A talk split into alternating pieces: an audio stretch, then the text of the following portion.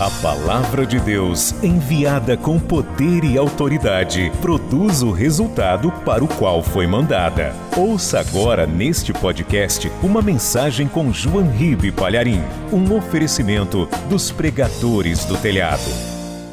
Quero que você pegue a palavra de Deus, o Evangelho, e abra no Evangelho de João, capítulo 7. Evangelho de João, capítulo 7, versículo 2.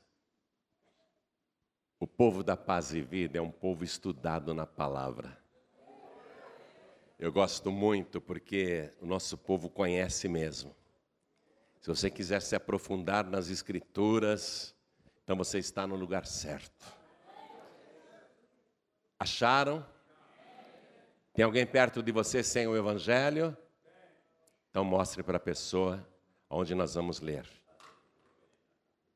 Aqui está escrito, escute. E estava próxima a festa dos judeus, chamada de Festa dos Tabernáculos. Agora vá comigo no versículo 37. E no último dia, o grande dia da festa, Jesus pôs-se em pé e clamou, dizendo: Se alguém tem sede, que venha a mim e beba. Quem crê em mim, como diz a Escritura, rios de água viva correrão do seu ventre. E isso disse ele do Espírito. Está vendo aí com letra maiúscula? E isso disse ele do Espírito, que haviam de receber os que nele crescem, porque o Espírito Santo ainda não fora dado, por ainda Jesus não ter sido glorificado. Quero ler o versículo 37 e o 39. E no último dia, o grande dia da festa, Jesus pôs-se em pé e clamou, dizendo: Se alguém tem sede, que venha a mim e beba. E isso disse ele do Espírito, que haviam de receber os que nele crescem, porque o Espírito Santo ainda não fora dado, por ainda Jesus não ter sido glorificado. Amém? Agora eu leio de novo o versículo 37 o 38 e o 39. E você vai repetir cada palavra, cada palavra. E no último dia, o grande dia da festa, Jesus pôs-se em pé e clamou, dizendo: Se alguém tem sede, que venha a mim e beba.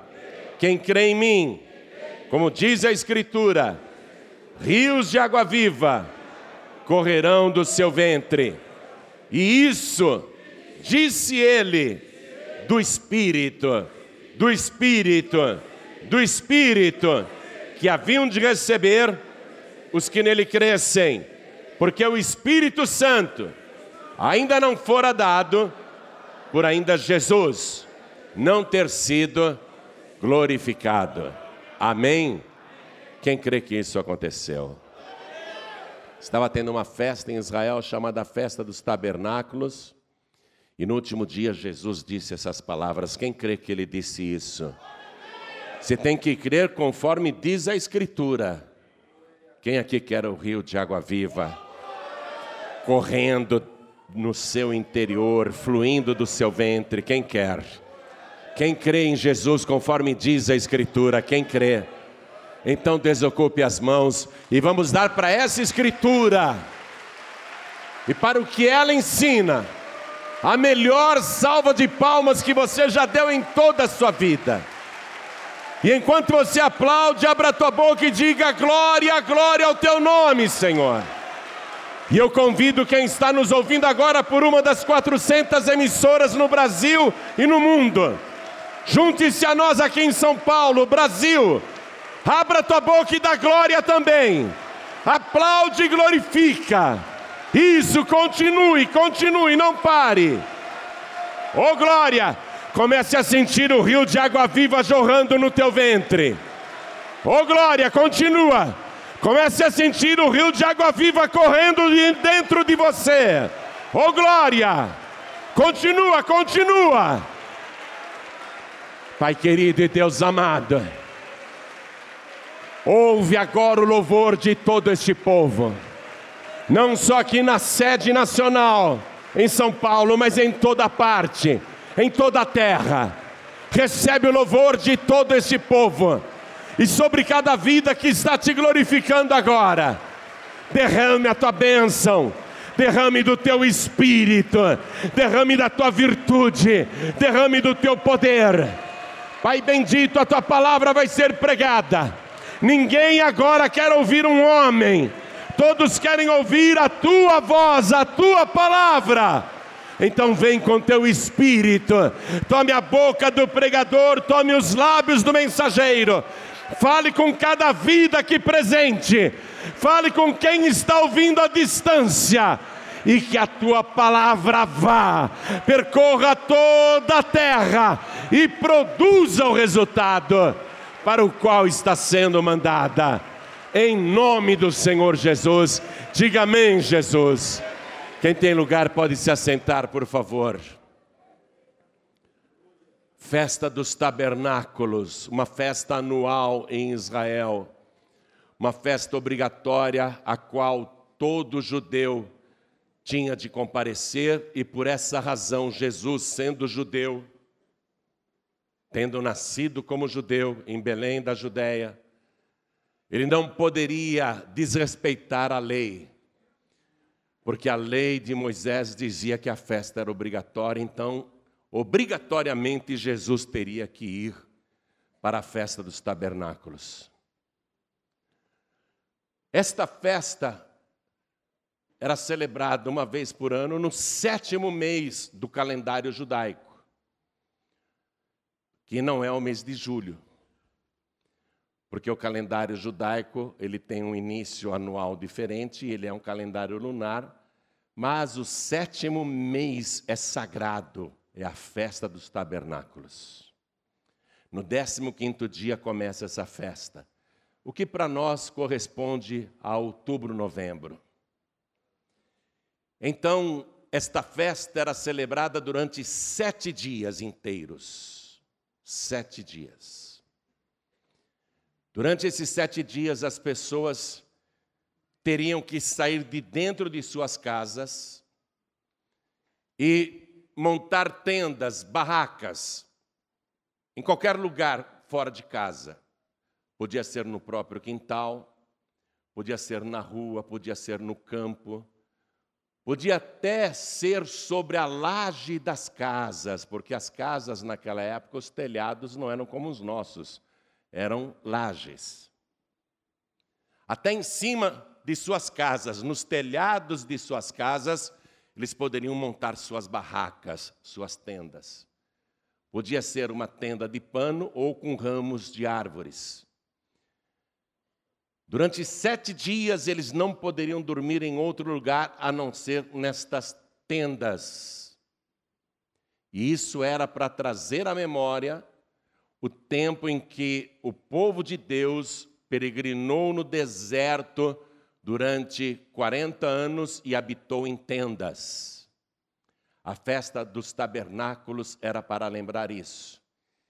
E além do mais, durante sete dias, todo dia a pessoa tinha que sair da sua tenda e ir até o templo, participar das reuniões e voltar para casa. No primeiro dia, os sacerdotes ofereciam 14 cordeiros e dois carneiros, e conforme os dias iam passando, eles iam diminuindo a quantidade. E eles ofereciam ainda 70 bezerros. Repare a insistência dos sete nessa festa dos tabernáculos. E o povo durante sete dias tinha que ir e voltar ao templo, mas dormir na tenda, na barraca, não em casa. E no dia seguinte retornar para o templo e participar das reuniões, participar das festividades. E o dia mais aguardado da festa era o último dia, chamado de o grande dia da festa. Era o dia mais importante. No último grande dia da festa, o povo que ia uma vez em frente ao altar, no último dia, no sétimo dia, cada pessoa tinha que dar sete voltas em torno do altar. Muito semelhante àquele episódio de Jericó, quando eles foram durante sete dias e rodearam a cidade, e no sétimo dia deram sete voltas. No sétimo dia da festa dos tabernáculos, eles tinham que dar cada pessoa sete voltas em torno do altar. O último e grande dia, o mais aguardado, o ápice da festa, o auge da comemoração, tinha um fato maravilhoso. O sacerdote, com um vaso de ouro, ele pegava água no tanque de Siloé. Guarda este nome. água do tanque de Siloé. Aí ele ia até o altar e com aquele vaso de ouro cheio de água do tanque de Siloé, ele derramava toda a água. Aquilo era uma oferta e, ao mesmo tempo, o povo estava querendo que Deus enviasse, após a festa, a chuva temporã para que eles pudessem plantar. Então, havia um propósito na festa. Eles queriam uma próxima colheita muito abençoada.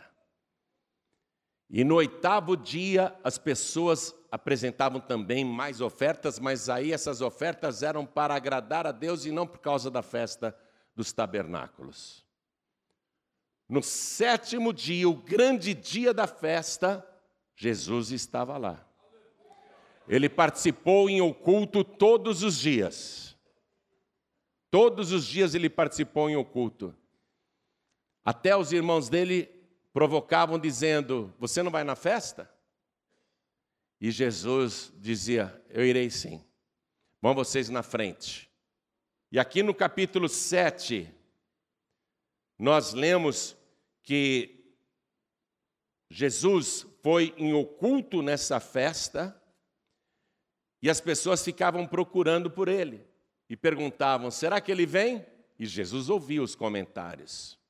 Jesus lá no meio da multidão escutando os comentários. Será que ele vem ou não vem? Deram ordem aí para prendê-lo. Se alguém souber dele, é para denunciá-lo, tem até recompensa. Ah, acho que ele não vem, não. E outros diziam: ele virá, ele tem que vir. E Jesus em oculto, escutando tudo. Uns falavam assim: ele é bom, e outros diziam: nada, antes engana o povo, é um enganador. E Jesus escutando tudo, em oculto. E quando o sacerdote chegou ali no último e grande dia da festa, com seu vaso de ouro e a água do tanque de Siloé, quando ele começou a derramar a água do tanque de Siloé, Jesus se colocou na frente do altar. Se revelou abertamente para todo mundo.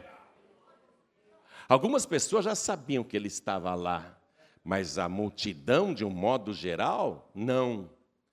Por exemplo, aqui, nesta multidão, eu sei que Jesus está em oculto no nosso meio. Eu sei que ele está aqui. Outros não sabem. Mas nesse momento Jesus está se revelando para você também.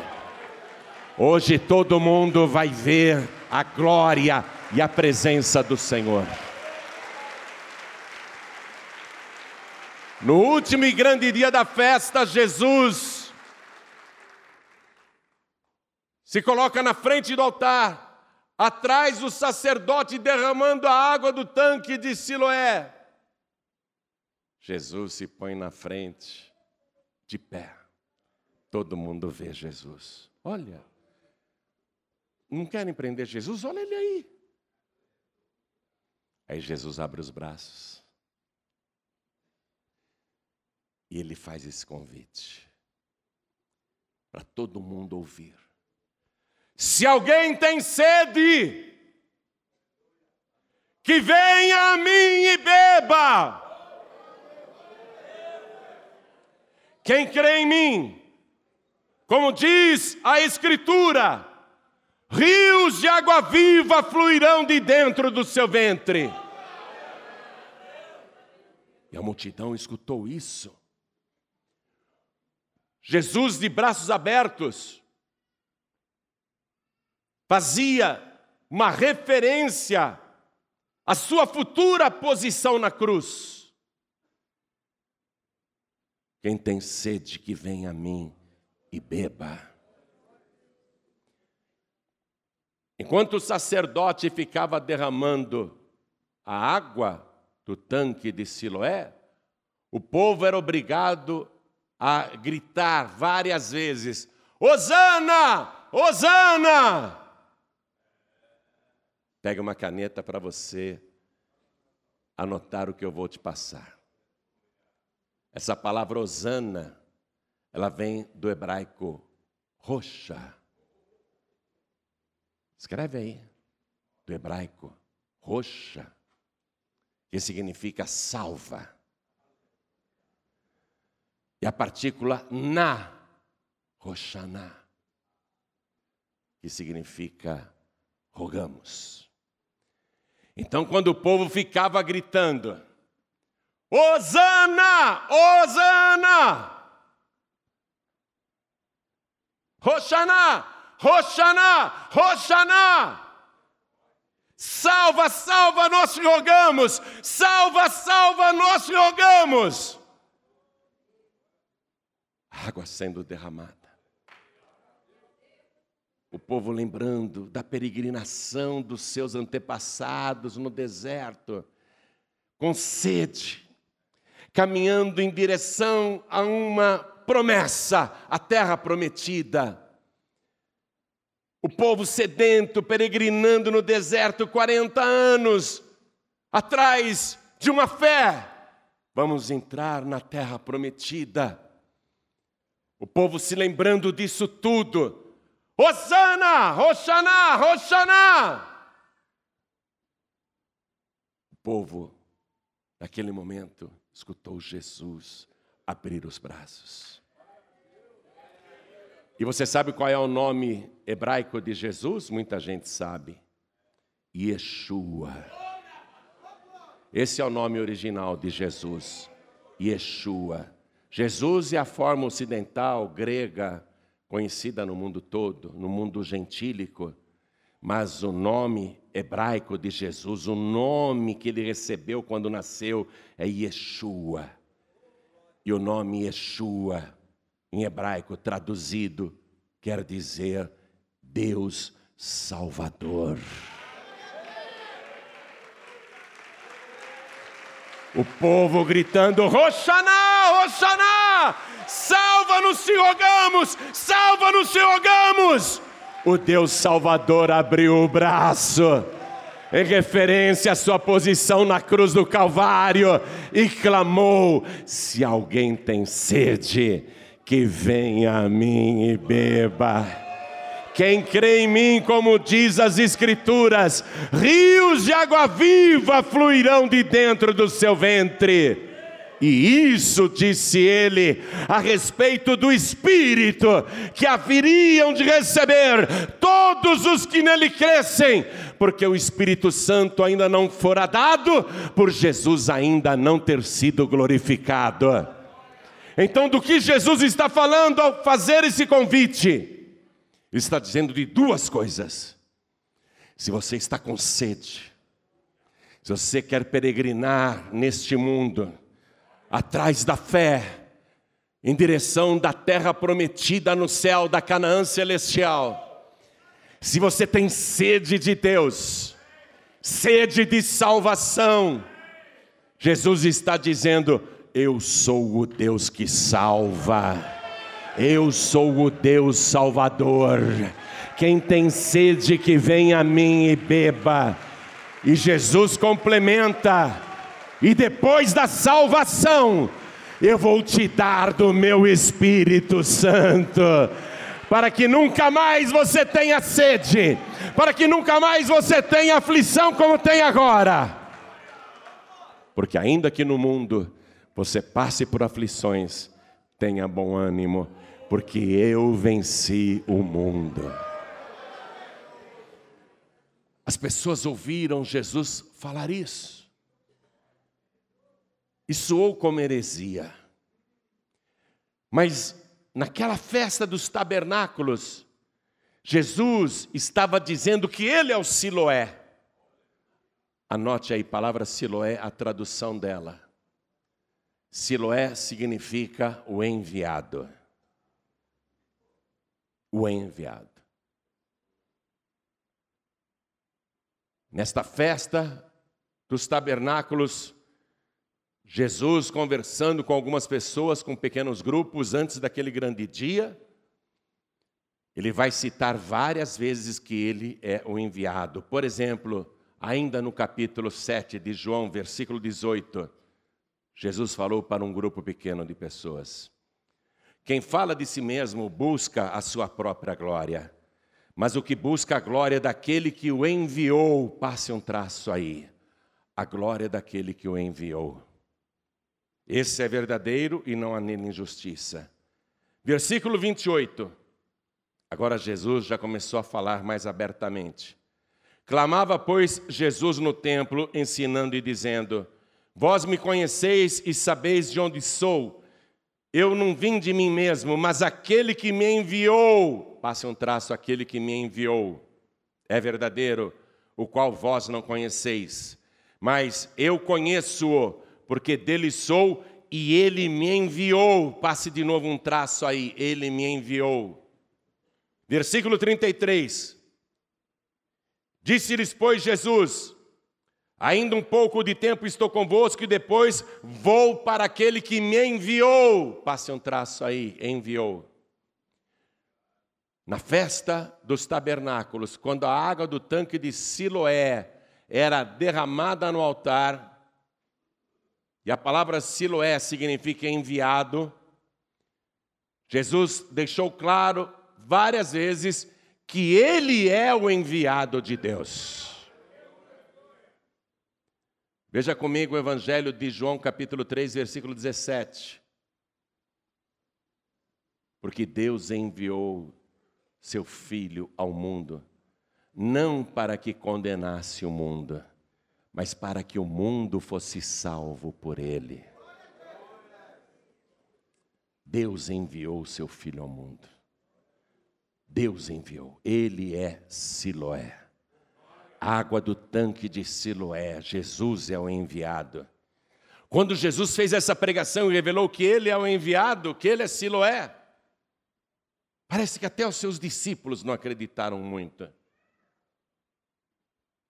Depois desta festa, Jesus estava caminhando com seus discípulos e no caminho tinha um cego de nascença. E Jesus apontou para o cego. Os discípulos perguntaram: Senhor, ele nasceu cego. Quem pecou, ele ou seus pais, para que nascesse cego? Ora, como que alguém poderia pecar para nascer cego? Eles estavam pensando em vidas passadas? Era essa a ideia. E como seus pais pecaram? Foi um castigo o bebê ter nascido cego? Os discípulos querem uma resposta. Senhor, quem pecou? Ele ou seus pais para que nascesse cego? Jesus disse: nem ele pecou, nem seus pais pecaram. Mas foi assim para que se manifestem nele as obras de Deus.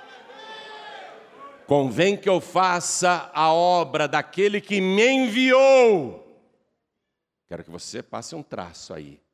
Quero que você passe um traço. Capítulo 9. Versículo 4. Jesus diz: Convém que eu faça as obras daquele que me enviou. Passe um traço embaixo de me enviou. Ele quer convencer os discípulos que ele é Siloé, que ele é o enviado de Deus. Porque só ficar falando eu sou o enviado, eu sou o enviado, muita gente duvida. Jesus, olha o que ele vai fazer aqui com esse cego. Primeiro ele esclarece os discípulos. Convém que eu faça as obras daquele que me enviou enquanto é dia, a noite vem quando ninguém pode trabalhar. Enquanto estou no mundo, sou a luz do mundo. E dizendo isso, cuspiu no chão e fez um lodo. E com aquele barro, ele untou os dois olhos do homem cego de nascença e disse: Levem ele, e você vai lá, no tanque de Siloé, e lava-te. Vai no tanque de Siloé. O que quer dizer Siloé? Então, acompanhe comigo aqui no versículo 7.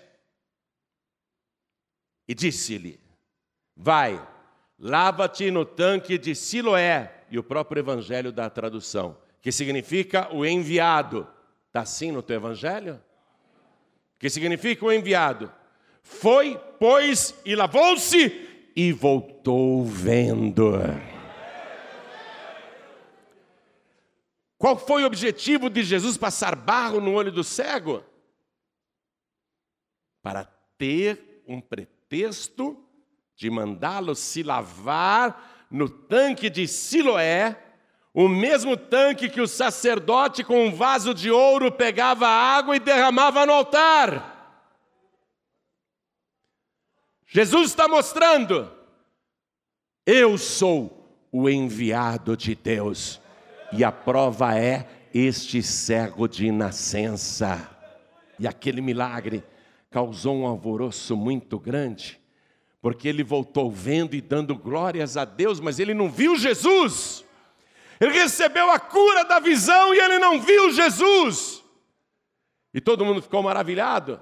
Não é aquele cego de nascença que ficava no caminho mendigando? É, é ele. Outro dizia, não, parece com ele. E o cego que foi curado dizia, sou eu mesmo. Aí levaram o cego lá para os líderes religiosos, para o sacerdote, que tinha poucos dias antes derramado água no altar do tanque de Siloé. Levaram ele lá para o sacerdote. Olha, esse homem nasceu cego e está enxergando. Imagina, ele nunca foi cego, isso é fraude, mentira. É, ele, ele, ele falou que foi curado por Jesus. Piorou, é um enganador, é um falso profeta, é um endemoniado. Esse homem é mentiroso, ele não nasceu cego, coisa nenhuma. Eu nasci cego e eu estou enxergando. Mas como que você está enxergando? O homem chamado Jesus passou lodo nos meus olhos e mandou me lavar no tanque do enviado. Eu fui e me lavei no tanque do enviado. o tanque é dele, minha gente. Eu me lavei no tanque do enviado e estou vendo. Não, não, nós não acreditamos nisso, é mentira. Chamem os pais deste cego. E já tinham dado a ordem que qualquer pessoa que falasse bem de Jesus que fosse expulsa da igreja, da sinagoga, fosse excluída do rol de membros. Os pais não queriam ser excluídos da sinagoga, foram lá com medo falar com o sacerdote. Esse moço aqui é seu filho? Sim, é nosso filho. Ele nasceu cego? Nasceu cego. Como que ele está enxergando agora? Os pais com medo disseram: Não sabemos, pergunta para ele, ele já tem idade, ele que responda. O sacerdote, o mesmo que derramou a água do tanque do enviado. Como é que você está enxergando agora? Eu já disse, por acaso você quer virar discípulo de Jesus? Você não quer acreditar? Eu já contei como é que é. Você tem que dar glória a Deus. Glorificar a Deus, não esse Jesus.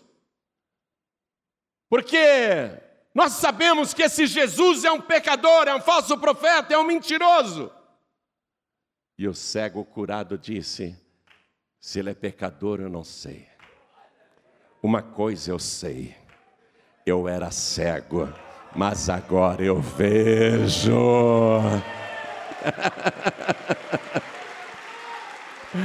Oh glória, eu era cego, mas agora eu vejo. Você está vendo agora quem é Siloé?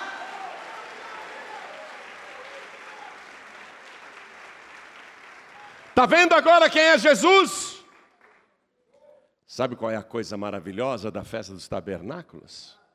É que eles habitavam em tendas, e lá no deserto, os antepassados que moraram em tendas por 40 anos, eles tinham no meio das tendas, no meio do acampamento, com milhares e milhares de barracas, eles tinham bem no meio do acampamento o tabernáculo de Deus. E Deus disse: Vocês vão me fazer um tabernáculo e eu vou habitar no meio de vocês. E quando o sacerdote pegava o vaso de ouro para derramar a água do tanque de Siloé, é uma transformação que está aí ilustrada, uma transformação, porque sem Siloé, você é um vaso de barro, você é um caco, você é um vaso sujo. Mas quando você crê em Jesus Cristo e recebe a água de Siloé, Ele não apenas te lava, te purifica, te limpa, mas Ele opera uma transformação na tua vida você era um vaso de barro e se transforma num vaso de ouro para a glória de Deus. Em outras palavras, sem Siloé você era criatura, mas com Siloé você se torna filho do Deus Altíssimo. E o que é melhor? Quem crê em mim, como diz a Escritura rios de água viva fluirão de dentro do seu ventre. E isso disse ele a respeito do Espírito Santo, porque o Espírito Santo ainda não fora dado, por Jesus ainda não ter sido glorificado. Por enquanto, o Espírito Santo, que no Evangelho de João é chamado de Parácletos. Anota essa frase também, esse nome. Parácletos. Porque o Evangelho de João foi escrito em grego. Paráclitos ainda não tinha sido dado, porque Jesus ainda não tinha sido glorificado. Então, Paráclitos habitava só em Jesus. O Espírito Santo habitava só em Jesus. Quer dizer que o Espírito Santo, para habitar em todos os que creem em Jesus, conforme as Escrituras, ele teria que ser enviado para todos, mas só seria enviado para todos se Jesus fosse glorificado. E para Jesus a glória é muito estranha. Ele já tinha deixado a glória celestial quando veio a este mundo para viver como um ser humano comum. Mas na última noite de vida ele faz uma oração diante já da visão da cruz que se aproxima. Antes de ser preso, ele ora: Pai, é chegada a hora de o seu filho ser glorificado. Jesus considera ser glorificado morrer na cruz. E ele orando ao Pai diz: Glorifica o teu filho com aquela glória que eu tinha antes que o mundo existisse. Aí Jesus vê a cruz como glória. Ele vê aquela coroa de espinhos como a coroa de um rei. Ele vê a cruz como um trono. Ele vê a cruz como glória. Morrer na cruz é ser glorificado. Aí ele vai e morre na cruz. Ele morre, é sepultado. No terceiro dia, no domingo pela manhã, ele ressuscita. E muitas testemunhas veem isso, e para que não fique apenas com algumas, Jesus vai ficar na terra ainda depois de ressuscitado pelo prazo de 40 dias. Para provar que não é um espírito, para provar que é o mesmo corpo que morreu na cruz, para provar que ele tem carne e ossos. Tomé fez bem de duvidar, não fica com raiva de Tomé. Eu amo Tomé, ainda bem que Tomé duvidou, porque Jesus apareceu e falou assim: Tomé, coloca teu dedo aqui nas minhas feridas, no meu lado.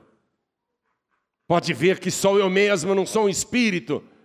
O espírito não tem carne e ossos. Sou eu mesmo que ressuscitei. O Tomé caiu de joelhos. Deus meu e Senhor meu, se converteu ali. Então Jesus ficou, depois de ressuscitado, pelo prazo de 40 dias, para que as pessoas pudessem olhar de perto. É Ele mesmo. É o mesmo Jesus que morreu na cruz. É o mesmo que ressuscitou, o mesmo que nós conhecemos. Estou esclarecendo isso para você não cair na cilada das religiões que dizem a incoerência de que ele ressuscitou em espírito. Como que alguém poderia ressuscitar em espírito? Então, seria uma fraude. Jesus seria mentiroso, porque ele disse: Um espírito não tem carne e ossos, como vedes que eu tenho. Estou te esclarecendo para você não ser enganado por falsas religiões, por seitas que vão de porta em porta te oferecendo curso grátis, ensinando essa heresia. Jesus ficou 40 dias ali, comendo com eles, bebendo com eles convivendo com eles de novo, dia e noite, 40 dias, para provar que era o mesmo que tinha morrido na cruz e que agora estava vivo, tinha ressuscitado. 500 pessoas eufóricas acompanham Jesus até o Monte das Oliveiras. 40 dias depois da sua ressurreição acompanham Jesus até o Monte das Oliveiras. E Jesus dá as últimas instruções. Ide por todo mundo, pregai o evangelho a toda criatura. Quem crer e for batizado será salvo, mas quem não crer será condenado. E estes sinais seguirão os que crerem. Em meu nome expulsarão os demônios, falarão novas línguas. Pegarão em serpentes, e se beberem alguma coisa mortífera, não lhes fará dano algum, e colocarão as mãos sobre os enfermos e os curarão. E enquanto Jesus dizia isso, ele falou: Ficai em Jerusalém, até que do alto sejais revestidos de poder. Aí ele começou a subir suavemente. Fiquem em Jerusalém, porque João batizou com água, mas vós sereis batizados com o Espírito Santo não muito depois destes dias. E ele foi subindo e falando e se despedindo, e os discípulos olhando ele subir até desaparecer nas nuvens dos céus. Ninguém mais viu Jesus, sumiu nas nuvens.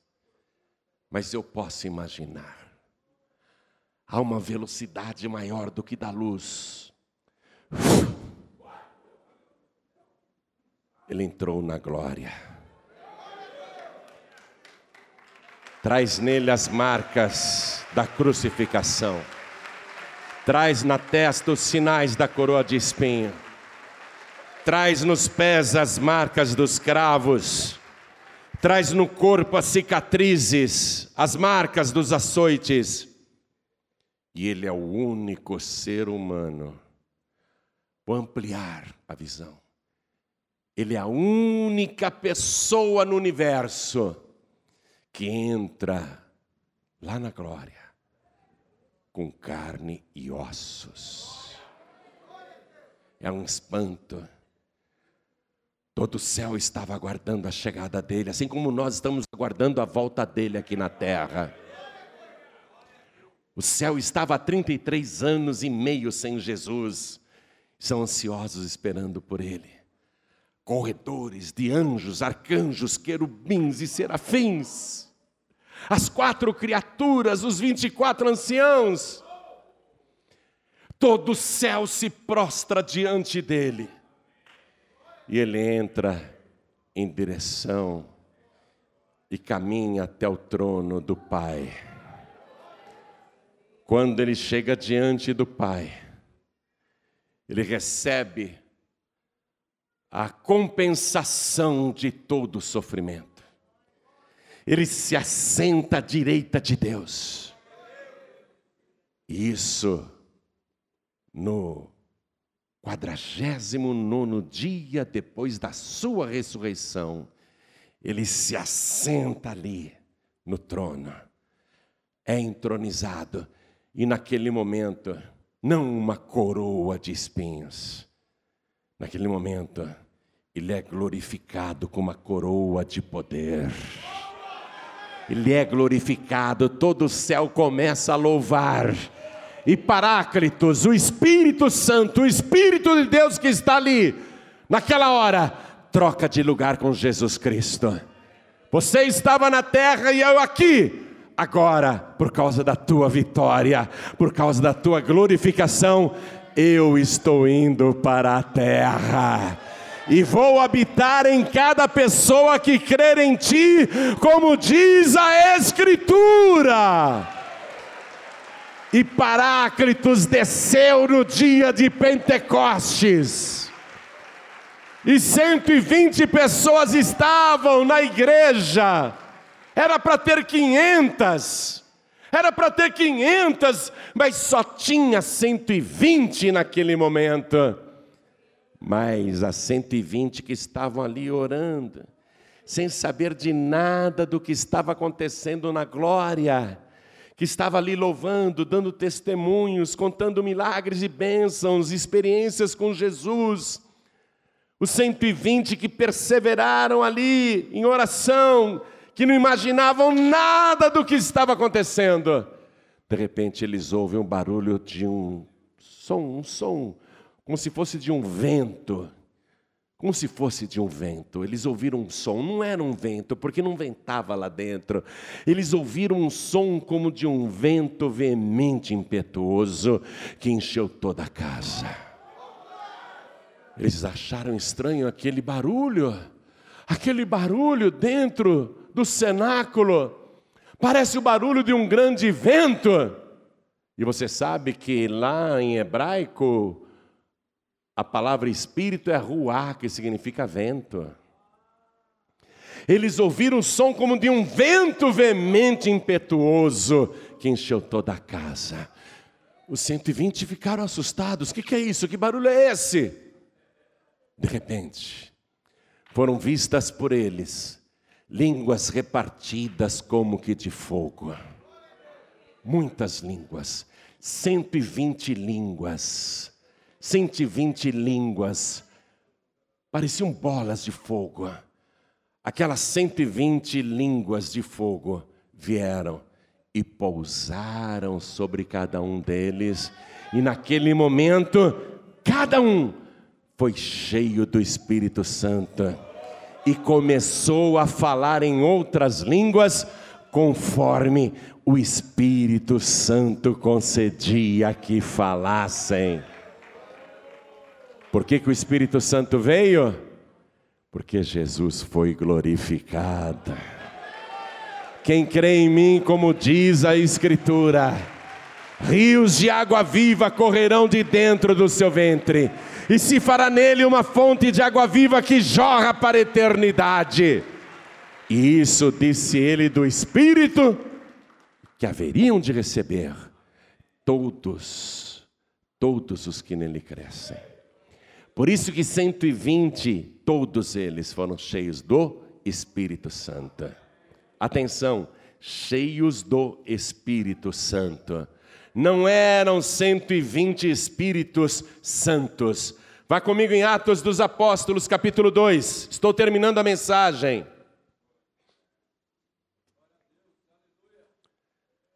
Os 120 foram cheios do Espírito Santo.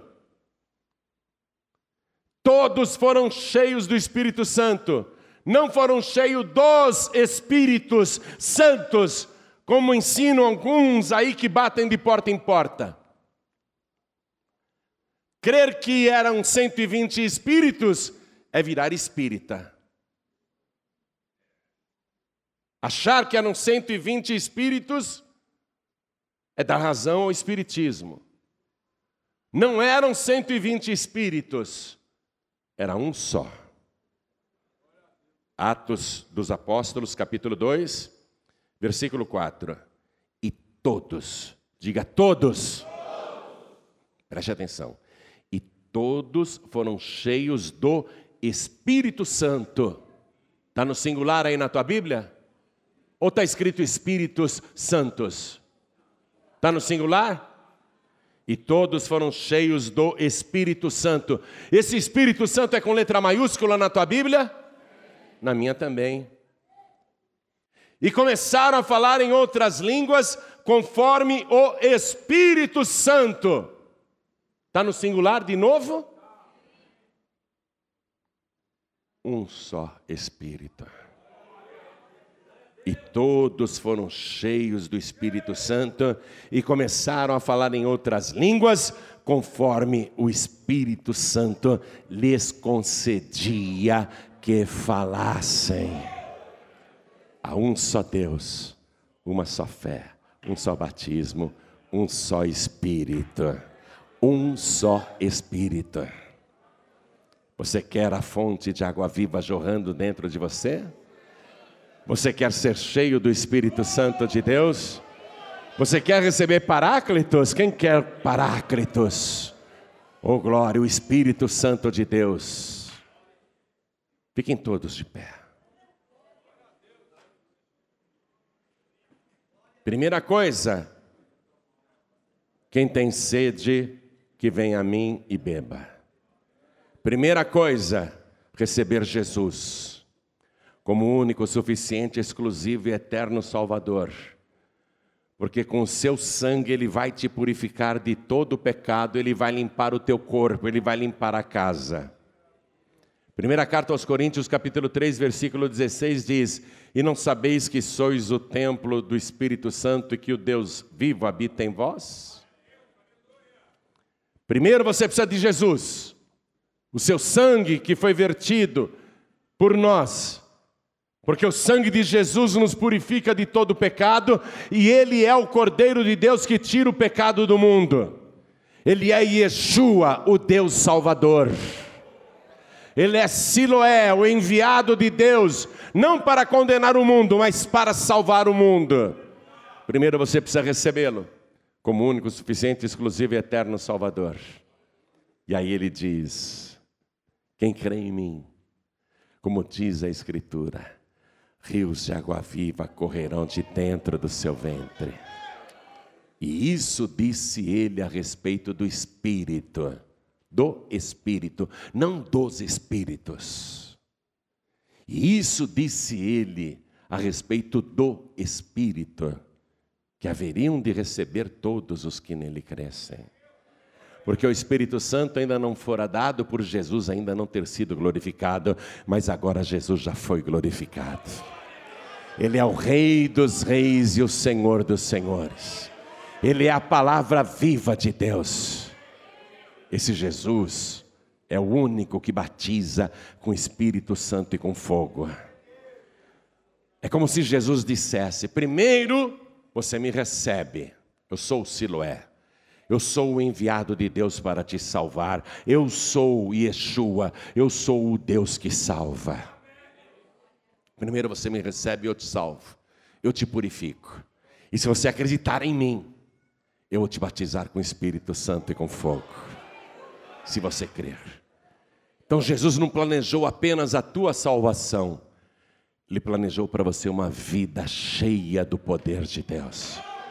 Não apenas poder, virtude, mas cheio de paráclitos, cheio do Espírito Santo.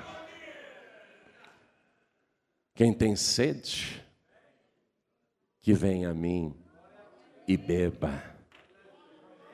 Esse é o convite. Quem tem sede, que venha a mim e beba.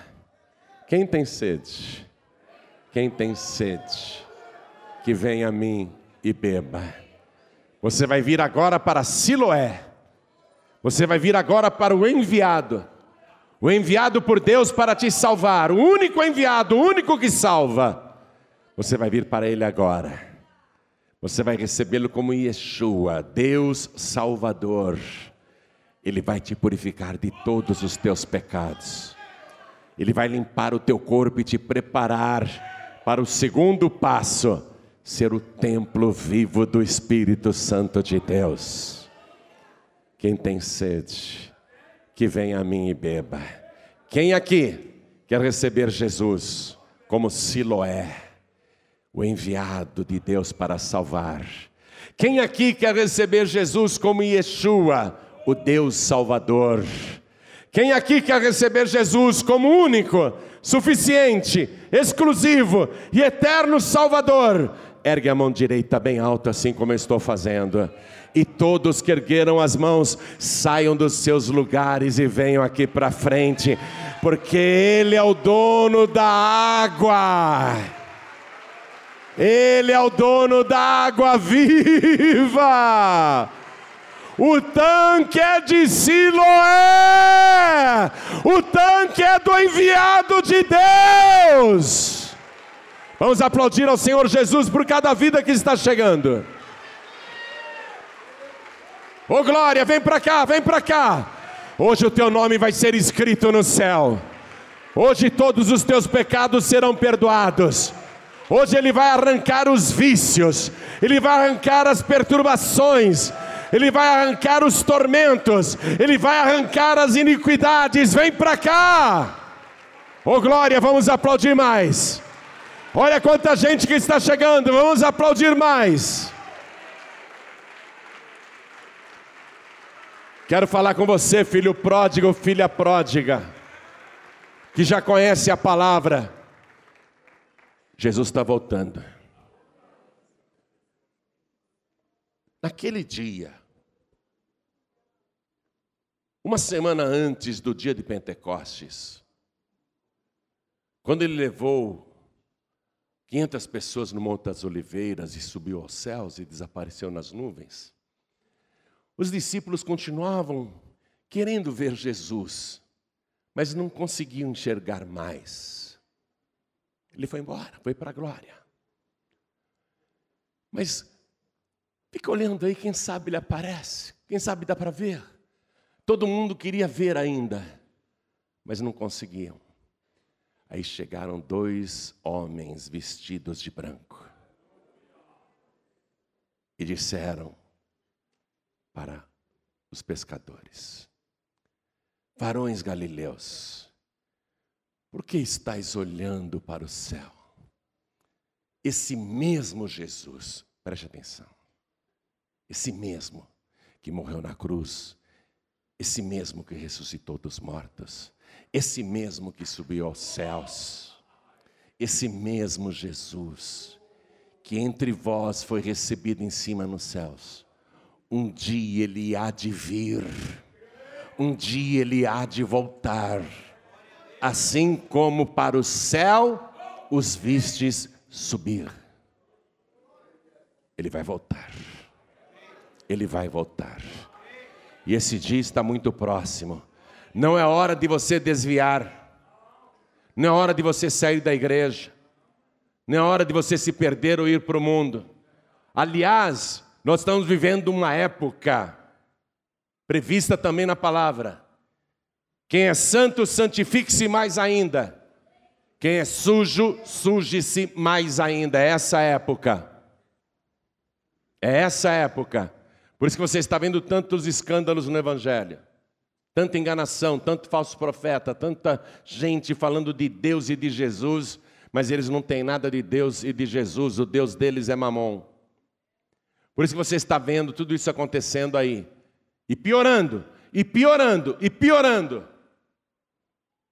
Filho pródigo, filha pródiga, não pense você que haverá restauração ou salvação de última hora se você não vier agora para Jesus.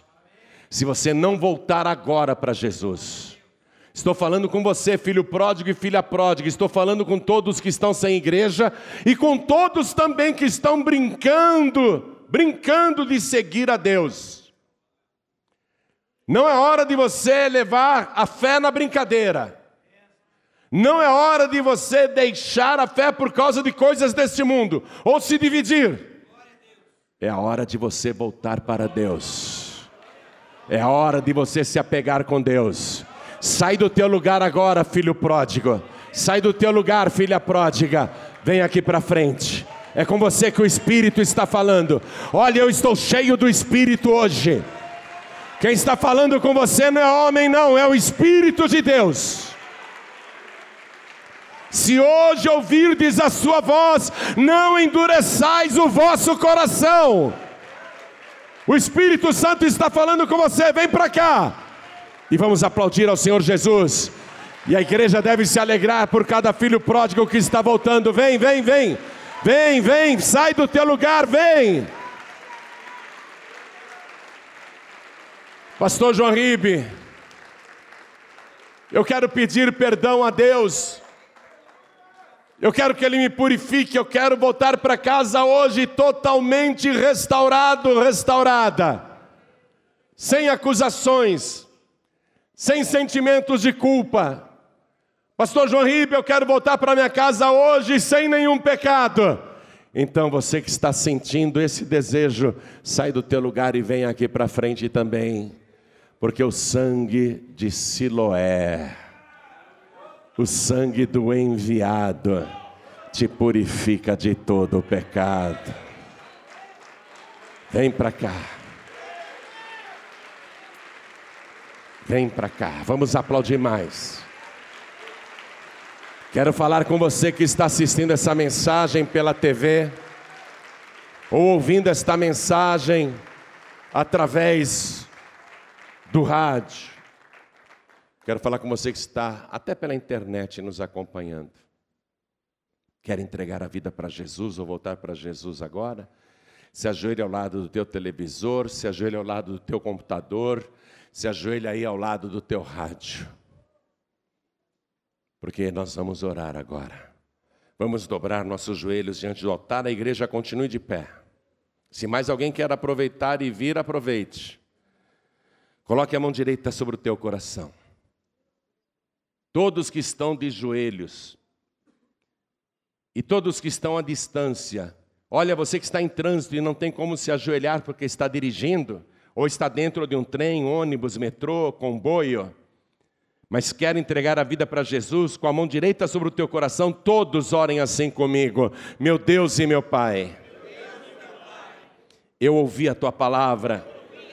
E eu estou de joelhos, porque eu creio em Jesus, como diz a Escritura, eu creio que Ele é Siloé, o enviado pelo Senhor para me salvar eu creio que Jesus é Yeshua, o Deus Salvador.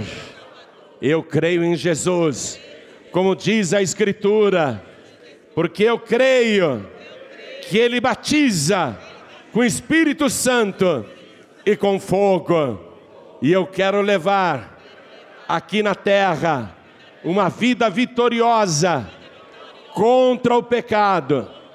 E quero levar uma vida cheia do Teu Espírito Santo, porque eu creio em Jesus, como diz a Escritura, que Ele vai voltar, e quando Ele voltar, eu quero estar na Tua presença, meu Deus da glória, me purifique agora com o sangue de Jesus e transforma o meu corpo no templo vivo do teu Espírito Santo e me enche com a tua presença, me enche com teu poder. E não me deixe voltar atrás, não me deixe desistir, não me deixe desviar, não me deixe esfriar, mas me sustenta com teu Espírito Santo na tua presença, porque eu quero perseverar até o fim.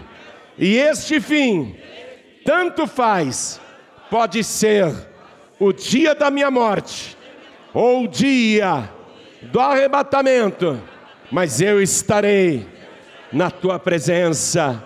Eu não desistirei. Eu não voltarei atrás. Eu vou te servir todos os dias da minha vida, não apenas agora, mas também por toda eternidade. Em nome de Jesus, o meu único, suficiente, exclusivo e eterno Salvador, para todos sempre. Amém. Você acabou de receber as boas novas do Evangelho através de João Ribe Palharim, um oferecimento dos pregadores do telhado. Participe da reunião de Paz e Vida. Para informações, acesse pazevida.org.br. Paz e Vida, lugar de gente feliz e ungida.